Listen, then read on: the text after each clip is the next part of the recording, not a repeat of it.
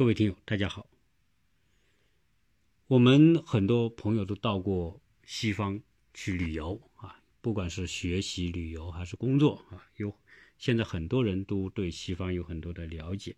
当我们到西方之后，我们发现西方国家啊的很多时候它的办事效率啊啊是不高的啊。那我们早期啊，在我们小时候呢，呃，印象当中是当时我们还没有改革开放的时候。啊，我们心目当中的西方国家呢，就是那种很先进、很发达、也很有效率的国家。啊，当时我们啊是改革开放之前的效率是很低的，所以我们当时很羡慕啊西方的这种发达、先进和效率。啊，但是到今天，很多人可以到西方来旅游的时候，会发现啊，原来今天的西方国家他们的办事效率。之低让我们惊讶啊，颠覆了我们的早期的看法。而相反，我们今天国内的办事效率保倒是很高啊，不管是政府还是啊市政工程，还是各种项目啊，我们的效率都比西方国家要高很多。那那这种变化啊，为什么会有这种感觉？为什么西方它的这种效率会那么低啊？这呢就要和它的制度啊来结合起来讲啊。西方一直以来标榜它是啊最好的制度啊，它有所谓的民主和自由，但是呢，这种民主和自由所带来的一个代价就是相对效率比较低啊，所以这个啊是我这一期想跟大家来聊一聊的。西方的啊民主和效率之间的冲突啊，这个我觉得可以理解。你自然一件事情，你想充分发挥民主的话，那你的决策过程一定是很长的，要达成统一是不太容易的。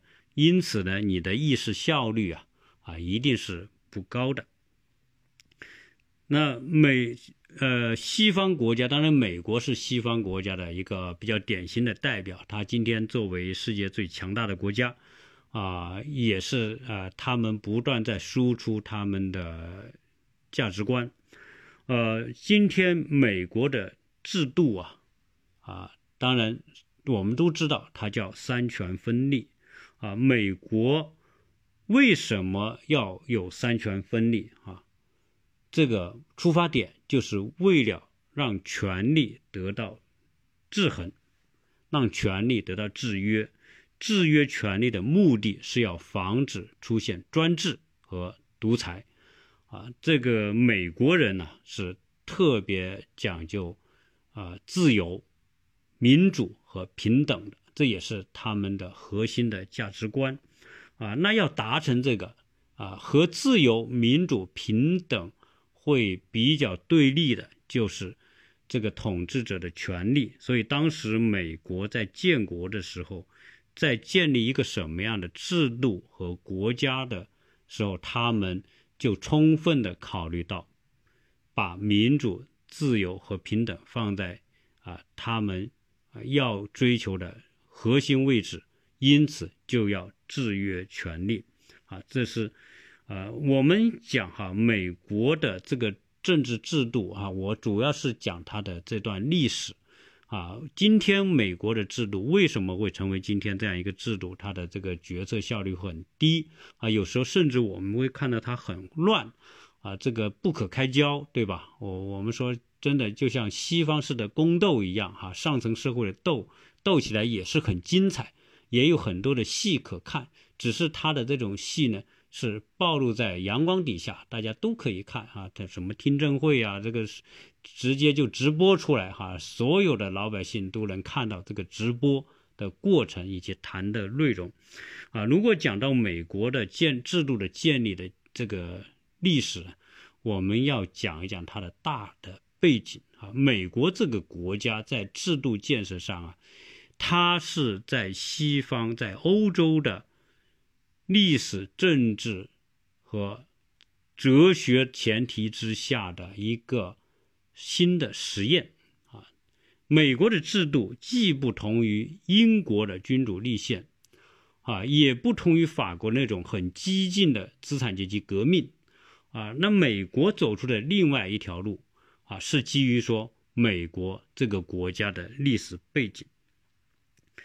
我们说，在美国建国之前呢，欧洲已经在制度建设上是有很多的尝试和发展，啊，首先是。一二五一年，英国已经公布了大宪章。大宪章的内容之一就是对权力的限制，对君主权力的这种限制。呃，美国人啊，美国的这这些来到美洲大陆的早期的这些移民啊啊，其中在一六二零年有一个叫“五月花号”的船，这艘船呢啊，被认为是。最早到美洲来殖民的，啊，能够建立制度的那一个群体，这个五月花号，他们在登上美洲大陆之前就制定了一个五月花号公约，这个公约就是最早的美洲大陆的法律的这种雏形，也是美国宪法的这个早期的一种表现形式。同时呢，在美国宪法的制定过程之前，啊，我们说美国宪法一七八七年宪法，一七八九年最后啊通过，但是在一七八九年之前，我们看到欧洲已经发生了很多的资产阶级革命，其中包括法国大革命，包括英国的资产阶级革命，啊，这些欧洲的启蒙思想。对美国的制度建设产生了重大的影响啊！我们都知道，欧洲的这些启蒙思想里面很重要的是孟德斯鸠的三权分立。当然，他是在理论上阐述了三权分立的必要性，通过分权来达成制衡。同时呢，啊，英国的哲学家洛克啊，他提出了一个社会契约论，而社会契约论的中心思想就是。社会的权利来自于民众和老百姓，啊，那如果你要上台执政的人，就是跟老百姓要订立一个社会契约，啊，这个契约就是你执政者如何来保证老百姓的权利，从而防止什么？防止出现这种专制和独裁的情况。对美国宪法。美国制度产生重大影响的另外一个因素和背景就是宗教。呃，我们知道美国呢是一个清教徒为主的国家，呃，当时的基督教在美国社会，特别是基督教里面的这个新教，达尔文教、哈路德教这些啊，啊，在美国是有着重大的影响。实际上呢，啊，这个和历史当初的早期的欧洲。由于很多的啊，这个普通老百姓受到迫害，同时生活也很贫困、破产，宗教上受迫害，啊，他们反对当时的这种天主教的上层的这种腐败专制，啊，所以呢，啊，他们要求宗教改革。那欧洲的宗教改革呢，伴随着呃新大陆的发现，很多低层的这些老百姓。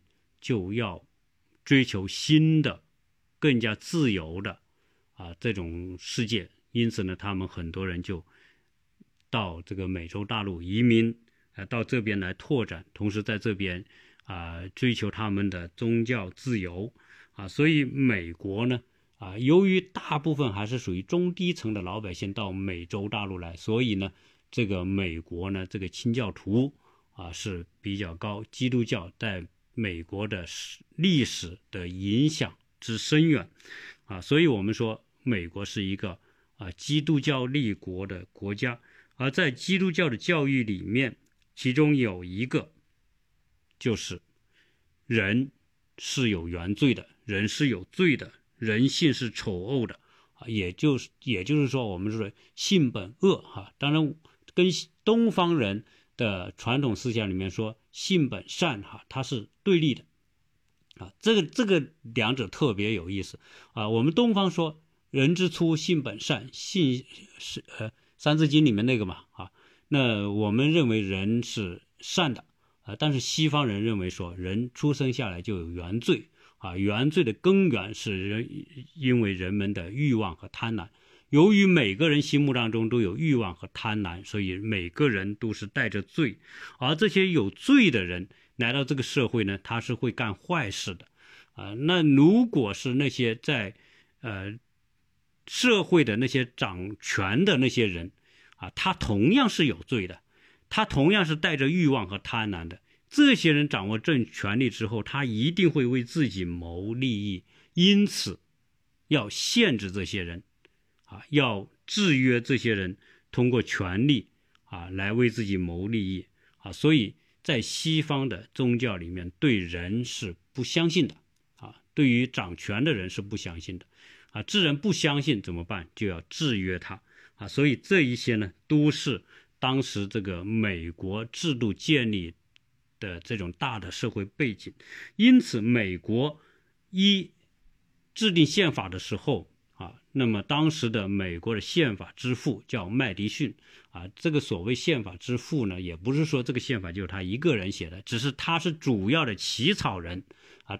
当然，当时的美国国父们那那几十号这个了不起的人都参与了他们的意见，他们要达成的一个目标就是，自然这些人都是贪婪的、罪恶的，都是戴罪之人，那么这些人一定是很野蛮的。是充满野心的，因此要用野心来制约野心。也就是说，所谓用野心制约野心，就是要我用一个有效的制度来制约你们这些充满野心的人，不乱用权力，啊，要把权力关进笼子，啊，这是当时的这个，呃，美国宪法制定的一个大家达成的共同的思想，就是在这一点上大家是没有太大分歧的，啊，要达成对。政府权力的这种制约，啊，这个呢，啊，就变成当时美国的一个共识，呃，但是呢，在人类制度建设的过程当中，有两种东西，啊，一种叫民主，一种叫共和。那这个民主和共和哪一个好呢？实际上哪个都有好，也有不好。比如说民主吧，啊，民主呢，就是说少数。啊，服从多数，这叫民主。呃，比如说一个法院的陪审团有十个陪审员，那这个时候投票，投票如果是以超过五个，就是多数通过的这种决定啊，变成这个最后的决定的话，那个叫民主。也就是说，十个人里面，十一个人里面吧，啊，有六个支持。这个罪，这个人有罪，那这个人就是有罪，这叫少数要服从多数。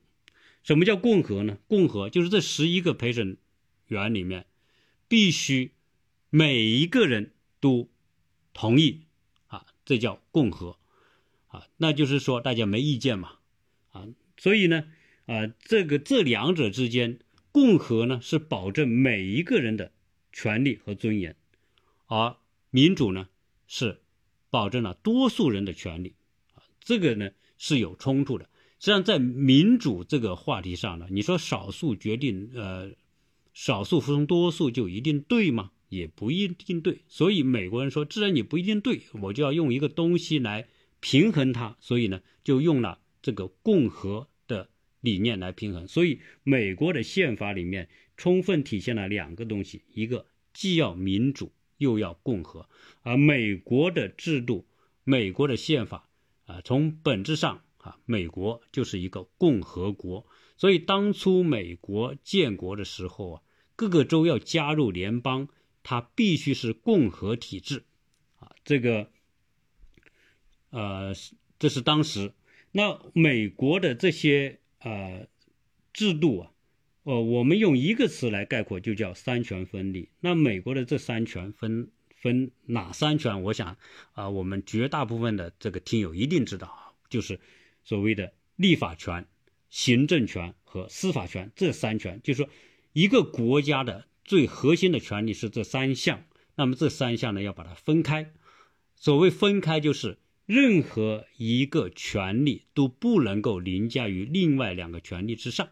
啊，这个具体来说，比如说立法权，你不能高于行政权，高于司法权；行政权也不能高于立法权、司法权，司法权也不能高于立法权和行政权，就变成说大家是平等。那既然是平等的嘛，那就变成了一种有效的制约，啊，这就是他们要达成对权力制约的一个最核心框架。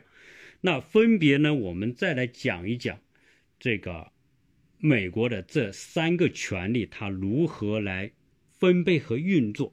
这三个权利当初在美国的制宪会议的时候啊，一般认为立法权是最大的，因为立法权是定法律规则的，对吧？你定了法律规则，实际上行政和司法都是来执行这些规则的，所以变成说立法权最大啊，相当于说，我的你的法律一制定之后，别人就没法反对了，所以呢，形成法律之后，别人就没法反对，所以对国会呢，当初的这些国父们就有一套特别的方法来防止国会啊专权。如何来防止呢？就把国会一分为二，啊，所以今天看到美国的国会是由两院来组成的，一个叫众议院，一个叫参议院。最早呢叫下议院和上议院，啊，下议院就是众议院，啊，上议院就是参议院。这个下议院和上议院呢，啊，就充分体现了民主和共和的概念。下议院就是普通老百姓，啊，也就是今天的这个呃众议院。是由普通老百姓来为主，体现他们的权利，而人多怎么办呢？你这些人多，那就只能以少数服从多数来决定。所以，一般在下议院呢，就是投票，就是百分之五十一对百分之四十九，就叫胜出了。啊，自然你百分之，那你的百分之四十九，你虽然你不同意，你也得最后也就是这么回事。啊，但是在参议院呢？这基本上是以共和的原则，啊，就是说要全部的人都认同，那么就作为通过。呃，这个众议院和参议院它的这个构成是不同的。众议院自然是老百姓人多，那怎么办呢？那是体现说以人以多少人来产生一个代表的方式来构成众议院的这个议席人数。而参议院呢，是以每州两个代表啊，不管你是因为州，美国的州面积大小不一样，人口不一样，对吧？那你有些州大人多，那你的众议院的代表不就多了吗？那我这些小州人少，那我代表就少，那不就不平等了吗？对吧？在整个联邦这个呃国会你投票的时候，那我小州不就吃亏吗？你大州你议员多，你就占便宜了吗？为了平衡这个，就搞了一个这参议院呢，就不管你是州大州小，一律就是两个参议员，这就平等了吧？而且你别看这两个参议员，在人均来说，小的这个州，你的人均拥有参议员的数量不就多了吗？而你大州人多的州，平均拥有参议员的人数就少了嘛，对吧？这个也平衡了。你这个因为人口多产生众议员多的这么一种不平等啊，所以这个呢也体现了这样一个差别。而在任期上呢，这个众议院呢是以什么？是以两年为一个任期啊一届，而参议院呢是以六年为一届。呃，普通呃众议院呢为什么两年呢？因为他是普通老百姓，他们普通老百姓代表什么？是。在当时的情况之下，很多老百姓也没文化。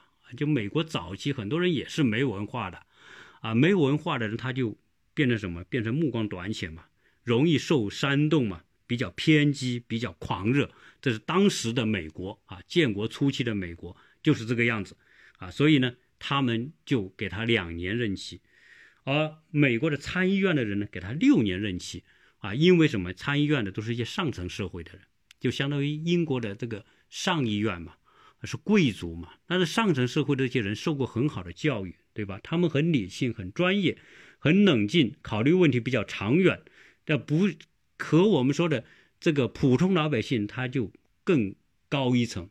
所以呢，在参议院里面呢，给他的任期六年，以保证这个政策的延续性和稳定性。而众议院呢，由于老百姓容易受煽动，容易偏激啊，目光短浅，所以他很多主意很容易就改变了。但是参议院呢，能够稳定这种多变的情况。同时，呃，参议院的这些选举呢，啊，虽然是六年一届，但是每年呢更换其中的三分之一席位，啊，这个呢也保证什么呢？保证它是有更换的，啊，同时也保证了主体它的稳定性。你只更换三分之一嘛，你三分之二还存在，你的政策就不会，政策就不会大起大落，啊，同样的，这个众议员和参议员。它的任期是不限制的，你呃，它的这个届数是不限制的，你一届两年六年，但是你可以同时，比如说你可以连续五五届啊都参选啊，只要你选上，你可以这五届都是你的啊。当然众议院也可能，所以在美国的国会有些职业的这个议员，那一干就是十几二十年甚至三十年的都有啊。这个呢，这两者之间，它同样是在一种理性和极端之间找一个平衡，两种力量来相互平衡，呃，同时呢，这个我们说，这个参议院代表是共和，代表是人的尊严啊，代表是你自然是代表人的尊严。那我每个人都说话都有分量的，每一个参议员都有分量的。相比之下，参议员不管他的任期还是他的这个权利呢，啊，这个这个好像都比众议员要高啊，这是在当时的。条件之下，但今天已经不同了。今天的美国的议员，不管众议员和参议员，那都是美国上层社会的精英，啊，也不能说你众议员的这个眼界就比参议员低，也不能这么讲，啊，而且有很多众议员啊，当了众议员之后又是参参选参议员，啊，这种都有，啊，今天这种啊，在素质上啊，这这不是这么分的，啊，这是这个两院。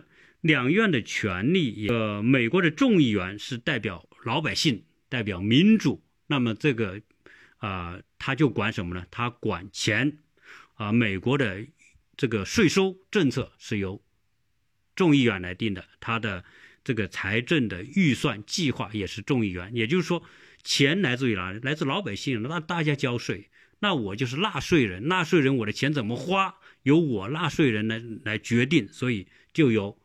众议院来决定，所以今天呢，你说啊，美国政府哈，我们知道前不久闹的说要修墙的那个大爷，对吧？我就要修一堵墙，我要五十亿啊，修一堵这个美墨边境的墙。哎，参议院说不行，我不给，我不拨款，你就没招。那这个总统也没办法。那说你说你不拨款，我就政府关门。哎，大家你有招，我也有招，对吧？那我就关门，所以在美国历史上关门的情况经常有。那这个我们呃国内的人是不能理解的，政府怎么能关门呢？对吧？政府哪能会没钱呢？这个是不可思议的事情。哎，但是你要知道，在美国就是这样，他分得很清楚，钱从哪来？先从众议院拨款委员会，我拨款给你，你才有钱。我拨款，我不拨款给你，账上不就是零吗？你是零，你的工资拿什么发？没得发。那美国政府是这样，我我现在账上没钱了啊，我这几个月发不出工资了，大家就放假回家。那放假回家，这个部门就没人办事，那就关门，啊，所以美国呢就有这种政府关门之说，啊，这就可见说，哎，你们这些官员们，对吧？你要不听我参众议院的，你要是跟我意见不一致，我不给你钱，让你喝西北风，哎，那那那我们这个大爷也牛气是吧？你不给钱，嗯就让他们关门，对吧？后面我再补钱给他，啊，这这很好玩哈，就是这里面斗来斗去的这种方式很好，所以可见说这个管钱是一个啊，是由众议院来管。那同时呢，我既然是民主，我要保障我老百姓的民主，我怎么办呢？我要防止独裁和专政吧，专制吧。那防止独裁，比如说现在总统专制了，啊，总统为所欲为了，我。那这个这个众议院看不下去了，就老百姓有意见嘛，老百姓有呼声说啊，这个总统不行啊，我们不满意他。那众议院说，哎，这家伙真不行哦，这他干了很多这个违法的事情啊，他有渎职啊，他有以权谋私啊，怎么怎么样，弹劾他。对，他就说弹劾然后呢，所以众议院呢，他有弹劾对政府官员的弹劾权利啊。当然啊，不光是弹劾总统了，很多其他高官他们也是可以发起弹劾的。是，但是大家知道这个弹劾啊，它是一个程流程，呃，众议院只管弹劾流程的一部分，就是发起弹劾和调查。发起弹劾调查取证之后，啊，就不是他的事了，就没他什么事了。谁的事呢？你调查完了之后，把你调查的证据交给下一个程序，就是由参议院来审审判。啊，我们今天看到美国的总统弹劾就是这么一个流程，啊，所以呢，众议院有监督政府官员的这样一个权利，也包括启动。弹劾调查，大家知道，弹劾调查不等于弹劾成功。弹劾成功是由参议院最后审判决决定总统有罪，那他就要下台，那个叫弹劾成功。所以现在的弹劾谈到一半，对吧？众议院已经谈完了，众议院也投票了，决定这个弹劾是成立的，那这个调查成立，但是他下不下台？你还说不能说了算，对吧？这又看得出他的这个这个立法权也是受到制制约的，就是日立法权，他也把它一分为二。你不能说你众议院对现在总统不满，你就把他罢免了，你罢免不了，你只能是行使其中一部分权利。所以美国就是这样，犬牙交错，这个权利就给你分散，你任何一个部门。任何一个人，你没办法形成一个专制和独裁，啊！你今天今天看到大爷那么牛逼，是是吧？那么这个川大帝，但是你也没办法，这个国会成天就折腾你，折腾他只能在推特上发牢骚啊！推特说说你这陷害呀，你这个迫害呀，你这个猎巫啊，对吧？你们这个这个这这政变呐等等，你最多也就是在推特上发发牢骚，你能怎么办？你能把这些议员抓起来？那绝对不可能，绝对不可能。这议员怎么骂总统，怎么骂骂翻天，啊，你也不行。那别说那个，你就看前不久新闻里面看到吧，有人恶作剧，干嘛呢？就把这个总统的形象做一个充气球，这个裸体充气球，而且把，而且这个这个这个裸体充气球嘛，就是你就知道什么意思嘛，啊，然后呢？呃，让老百姓这个跟这个裸体拍照，还有一些这个大妈胆子特别大，就揪着那个那个小东西啊拍照，对吧？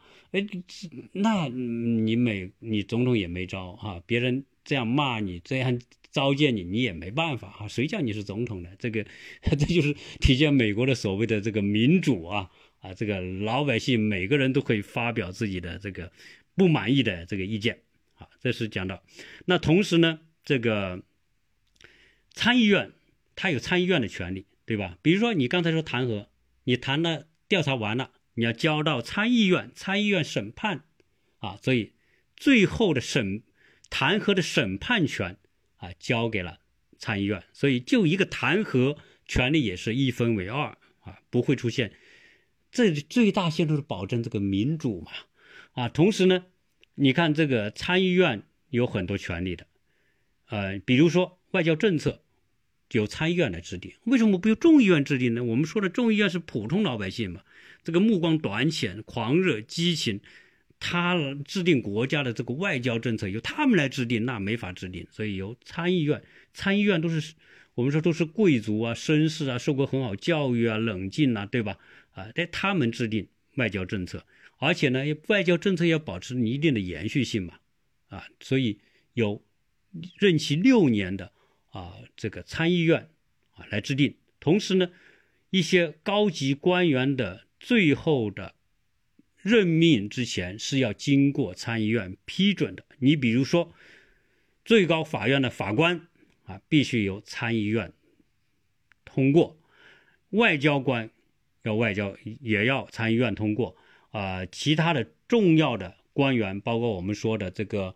呃，比如说这个美联储的主席啊，这些都是重要的官员，那都要经过参议院的通过，啊，由最后由总统来任命，啊，你你如果参议院不通过，你总统任命你就任命不了。啊，好在你现在这一届呢，是总统和参议院是同一个党的，所以呢，哎，他可能比较容易。假如说你总统和参议院不是同一个党，你是民主党占多数的话，你有可能你很多任命你就任命不下去。啊，今天，呃，为什么大爷会那么牛气，这么遭受弹劾，啊，他也也敢这个挺着胸脯说我不怕你，对吧？啊，原因是什么？原因就是现在的参议院是由共和党占多数啊，所以人们说你现在弹劾老半天，最后到了参议院，你肯定通过不了，因为是别人的天下啊。你调查取证，我们看到这个这个弹劾的这个很多现场直播里面，那确实根据美国的这个法律，他确实有滥用权力的嫌疑，有以权谋私的嫌疑。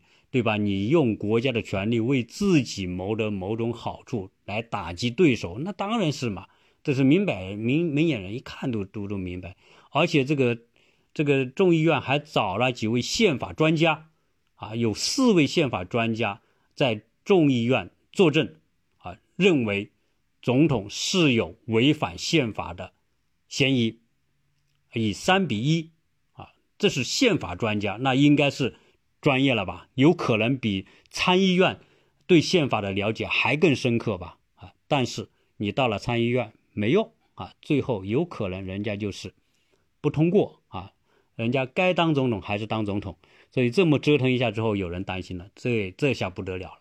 你看他狂妄到这个程度，你也没招，他人家照样当总统，那以后他会更加的为所欲为。哎，这个就是当今美国的这种现状啊！所以你说。啊，你要他做一个决策有多难，可见有多难。就他想修个墙，拿什么修？不给你钱，你就折腾你，你就修不了啊。所以我们讲这个，呃，美国的这个制度啊，它确实充分保障了民主，对吧？任何一个权利给你拆分，呃，你要通过一个东西，那你就添这个这个。你是难上加难啊啊！你看，在美国历史上啊，我们还讲到这个这个国会权力大哈。你说总统权力大嘛？总统是啊最高行政长官，对吧？但是呢，你说我现在要跟一个国家打仗，宣战，权力在谁？不在总统，在国会。当初一九四一年日本偷袭珍珠港，第二天美国国会宣布对日宣战。由总统发布宣战令的时候，那是由国会先通过对日宣战，对吧？那你如果总统可以宣布，因为总统是美国的陆海空三军总司令呢，他掌握军权呢。但是呢，国会不通过宣战，同意宣战的话，你总统不能随意宣战啊，这是美国的宪法的规定啊，所以呢。啊，这个美国的这个国会有意思吧？哎，它就是这么这么复杂。好，那我们讲了这几个权利之后啊，啊，我们想总结一下，实际上呢，美国的这个众议院和参议院，它代表了民主，同时又体现了共和。那美国的民主要达成什么目的呢？就是说，要以牺牲效率为代价来避免。专制，这是美国的民主的追求啊。同时，我们说它的参议院是体现共和精神。那共和是什么呢？共和就是要以牺牲民主为手段，民主可以成为啊这个多数人的暴政。所以呢，我要通过共和的方式来牺牲民主，保护自由。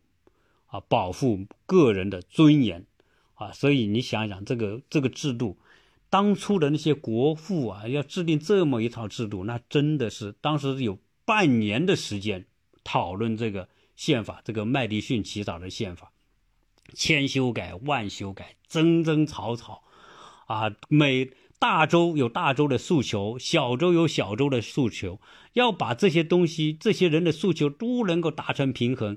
让老百姓都能够满意，要制定这个宪法。所以当初的美国那些国父们，那都是神人，那都不是一般的人。一般的人你根本没有办法把这么复杂的问题理得这么清楚。哎，人家就是搞了，搞出了这么一个极其极其复杂的这个美国宪法啊。这美国宪法呢，它充分体现了个人尊严，就是共和，同时又保障每个人的权利啊得到伸张，就是它的民主。因此，美国的这套制度呢，很难有高效率，这就是它的为什么。在民主国家没法体现效率的前提。好，我们是讲完第一个国会这个机构之后，我们再简单讲讲这个行政权，就是代表由总统代表的行政权。那总统呢，这个的选举，这个我就不多讲，简单的说，美国的总统呢是每四年一届，最多你任两届。我刚才讲的。众议院和参议院的议员，他的届数是不限的，你可以一任十届都可以，对吧？但是总统只能两届。实际上，最早啊，美国建国的时候，华盛顿当总统的时候是没有限制，说只能任两届的。当时华盛顿就是美国国父们心目当中最完美的代表，他又不专权，又不练权，所以呢，大家绝对不可能。这个对华盛顿有什么怀疑？当时有人也让华盛顿说：“你就成为国王吧，像英国国王那样，我们拥立为你为国王。”华盛顿说：“算了，我们在美国就是来追求民主、自由和平等的。既然我们是民主、自由、平等的，为什么还要搞一个国王呢？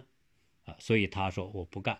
而且他当总统，那是别人求着他，请着他。”当时以华盛顿的威望啊，那确实华盛顿在美国建国历史当中起了绝对绝对不可或缺的重要作用。他也成为当时美国独立、自由和这个民主的一个象征。所以当时第一届总统的时候，华盛顿不当总统，没有人敢当总统，所以大家都其他国父都去求他。你必须当，所以华盛顿说没办法，啊，我就当。当了两年之后，他就说：“对不起，先生们，我不干了，啊，你们继续选其他的吧，我就退休了。”所以呢，后来呢就成了一个传统啊。但是那时候还没有宪法二十二修正案来限制借宿。在第二次世界大战之前，在在这个一九二九到一九四五年。啊，这个期间呢，出了一位总统叫罗斯福。那富兰克林·罗斯福是美国历史上任期最久的总统，他一共四届当选总统，是因为当时大萧条，接着又是第二次世界大战，美国人认为只有他有能力领导美国啊。当时他也是选举的，但是大家都选了他啊。但是自此之后，呃。在一九五一年，美国修改了一条宪法，也就是美国的第二十二宪法修正案，规定美国总统只能任两届。在这里有个概念跟大家说明一下，嗯，我们经常看到多少任总统，多少届总统，这个怎么算？啊，任呢是以人来算的，届呢是以每四年为一届，有一些人当一届。有些人连任两届，所以变成美国的这个任多少任总统和多少届总统是不一样的。今天美国一共有四十五任的总统，到川川普大帝的时候四十五任总统，但是呢，到这个时候美国的总统的届数已经是五十九届，也就是说，在过去。这四十多位美国总统当中，有些人只当一届，有些人只当两届。从最近的总统来说，大部分总统都当了两届。啊，我以我们比较清楚的，从里根开始，当然这里根之前就卡特，卡特之前尼克松，啊，尼克松之前约翰肯尼迪，然后再之前这个有艾森豪威尔哈，在之前杜鲁门，在之前罗斯福，那么这么多的这个美国总统里面，近在最近的里面只当到一届的只有一个，就是老布什，啊，老布什在一九九一年发动这个第一次伊拉克战争的时候，他虽然打赢了战争，但是输掉了选举。在老布什之后，克林顿。呃，然后呢，我们说这个小布什，然后奥巴马，对吧？这些都是当了两届的呃，美国的总统的选举呢，啊，基本上呢就是每四年折腾一次啊，这个是基本上呢要用两年的时间来完成这个选举，从初选到最后的这个大选。呃，美国总统选举的投票。和参议院和众议院投票，众议院、参议院今天是直接选举，老百姓直接调点票数，但是总统不是点选民的票数，是有一个选举人团，所以这个美国这个这个选总统的方式特别奇葩啊，和其他国家的不一样，他先选一个选举人，再由选举人来投票投给哪一位总统啊，而且呢，他基本上。先每一个州来选，每一个州选，在这个州里面是民主党赢还是共和党赢？比如说，在这个某一个州有六十六百分之六十的选举人啊是共和党的，有百分之五十的选举人是民主党，呃，百分之四十是民主党的。那这个时候呢，以胜的那一方通吃这一州的选举人票。假如这个选举人票在这个州是十张票。那十张票里面，嗯，共和党得了六张，民主党得了四张，那这一周的十张票都归共和党，也就是多的那一方通吃这个州的选举人票，啊，这是美国选举的方法。所以基本上在这个州，要么这个州全部归共和党，要么这个州全部归民主党。所以你们看到一二零一六年美国总统选举的时候。呃，地图上标的红色和蓝色，呃，蓝色代表民主党，红色代表共和党。啊，川普当时获胜，嗯，标红色的地图就是多的。这是在美国的这个选举人一共有多少呢？啊，应该说一共是五百五十位，因为啊，选举人和美国议员的人数是一样多的。呃，今天美国众议院有四百五十位，参议院一百位，那就五百五十个选举人票，啊，这个是先来选出选举人，然后再选举人来定出这一周是支持民主党和共和还是共和党，啊，当然美国总统的权力是很大，这里呢就不细说，啊，你今天如果大家有兴趣多看看新闻，基本上都可以知道，啊，你说啊，总统有什么权利哈？这个应该说，从个人来说，总统权力是最大的，啊，当然你要说，呃，国会他五百五十人，对吧？他本身就有制约，所以他今天我们说世界上权力最大的人就是美国总统啊，就是这么来的。那同时我们讲这个美国的权力啊，除了这个联邦机构是这么追求这个。权力制衡之外，美国的联邦和州它也是分权的，所以美国的权是没法这个集起来的。所以我们说，在美国要集权，它根本没办法啊。美国的联邦有联邦的权利，州有州的权利，联邦不管州，州也不管联邦，它两者权利是互相谁都不凌驾于另外一方之上的啊。这是所以。我们看到，美国有联邦宪法，美国还有各州的州宪法，州宪法就将这个美国宪法赋予州的权利啊，由州自己来定啊。当然，联邦管大的，比如说管内政、外交啊，对吧？我们说这个福利啊，这些大的这个联邦福利啊等等这些军事啊这些大的方面啊，是由联邦管。啊，民生的普通老百姓民生的很多事情就是由州来管。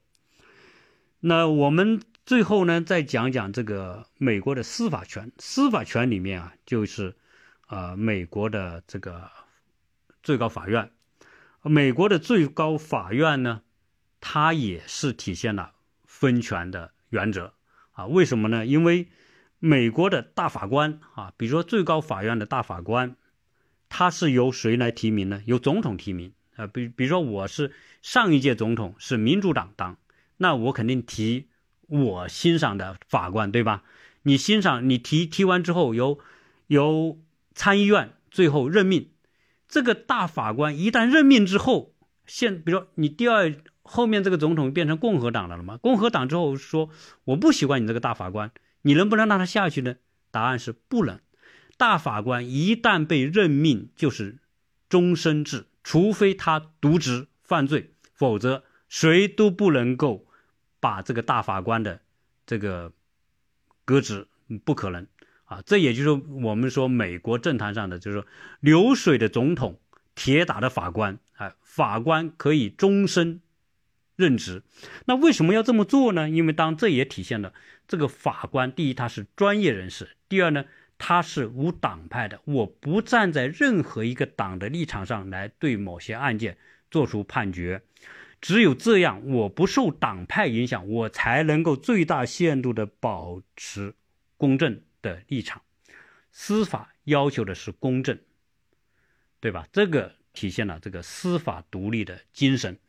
呃，这个简单的把这个三权分立啊啊梳理了一下啊。如果大家有兴趣呢，可以查查资料啊啊。但我呢是详细的把国会这个分权啊作为重点跟大家讲呃，美国的这个政政治制度啊。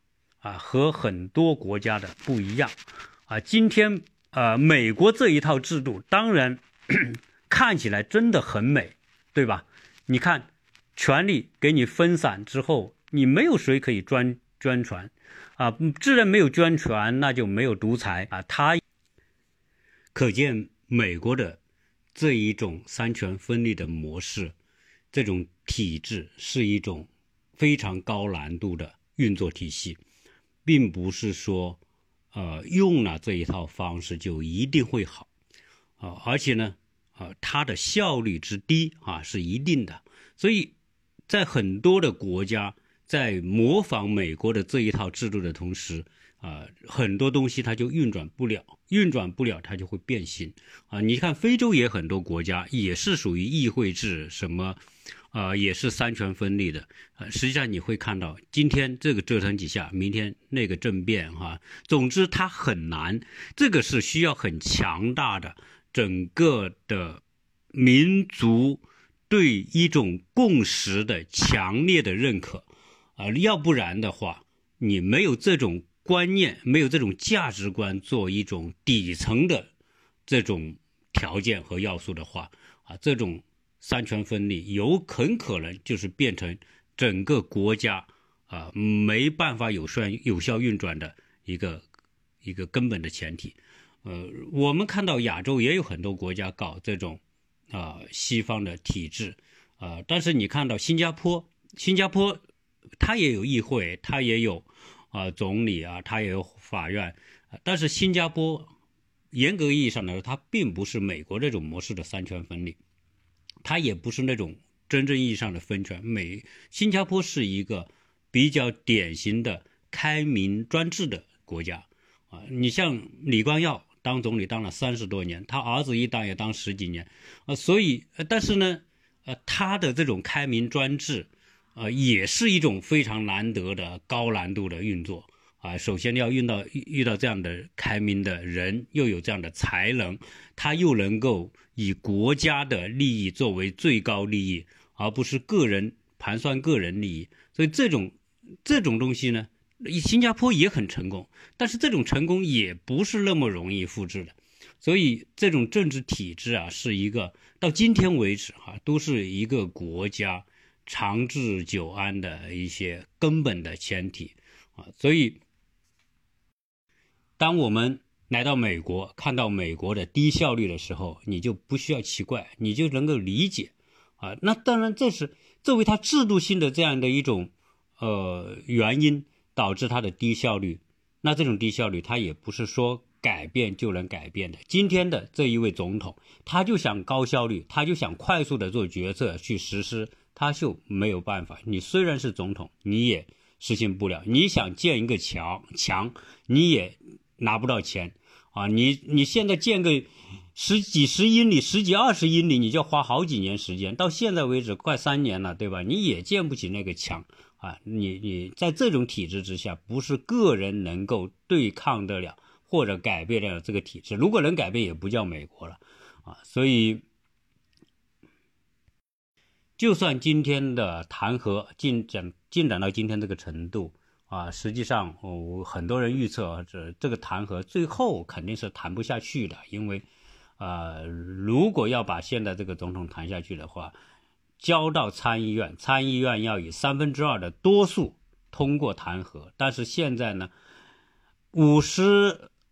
呃，五十三比四十七，呃，共和党是五十三席。那如果要获得三十呃三分之二多数，就意味着要有二十名的共和党的参议员投同意弹劾票，加上民主党的那四十七，这样才有可能达成三分之二多数。但是很显然是绝对不行的，因为在在在。众议院投票的时候，所有的共和党都投反对票，所以基本上不会有共和党来倒戈的啊，所以意味着这种弹劾肯定也是很难真正最后达成弹劾。在美国历史上，到今天为止没有真正成功的弹劾过一位美国总统的啊，虽然曾经启动过弹劾，到现在有四位啊，但是没有一位真正弹劾成功啊。我们讲尼克松是弹劾之前就下台了。然后克林顿，参议院没有通过，啊，对吧？然后前面有个约翰逊，也是参议院差一票没有通过，啊，所以但是呢，也不能说他这个弹劾就没有意义。弹劾是本身它制约权力的非常重要的一种手段，啊，它就像一把剑悬在这些呃总统的头上。如果你要做事做得太出格了，这个弹劾肯定会起作用。如果尼克松当初不辞不辞职的话，很有可能当时尼克松就被弹劾掉了。所以这把剑。对于制衡权力、约约束权力、关进笼子，它仍然是有效的。正因为它有有效，所以它在历史上才没有真正实行使过啊。所以这个这些话题呢，还是很有意义。这对于我们认知美国这样一个社会、这样一个国家以及它的历史，以及现在美国的这种运作体系。啊都是，啊，都是有意义的啊！所以今天的这一期关于美国制度的根源以及美国制度是怎么来的，就跟大家分享那么多。谢谢大家收听。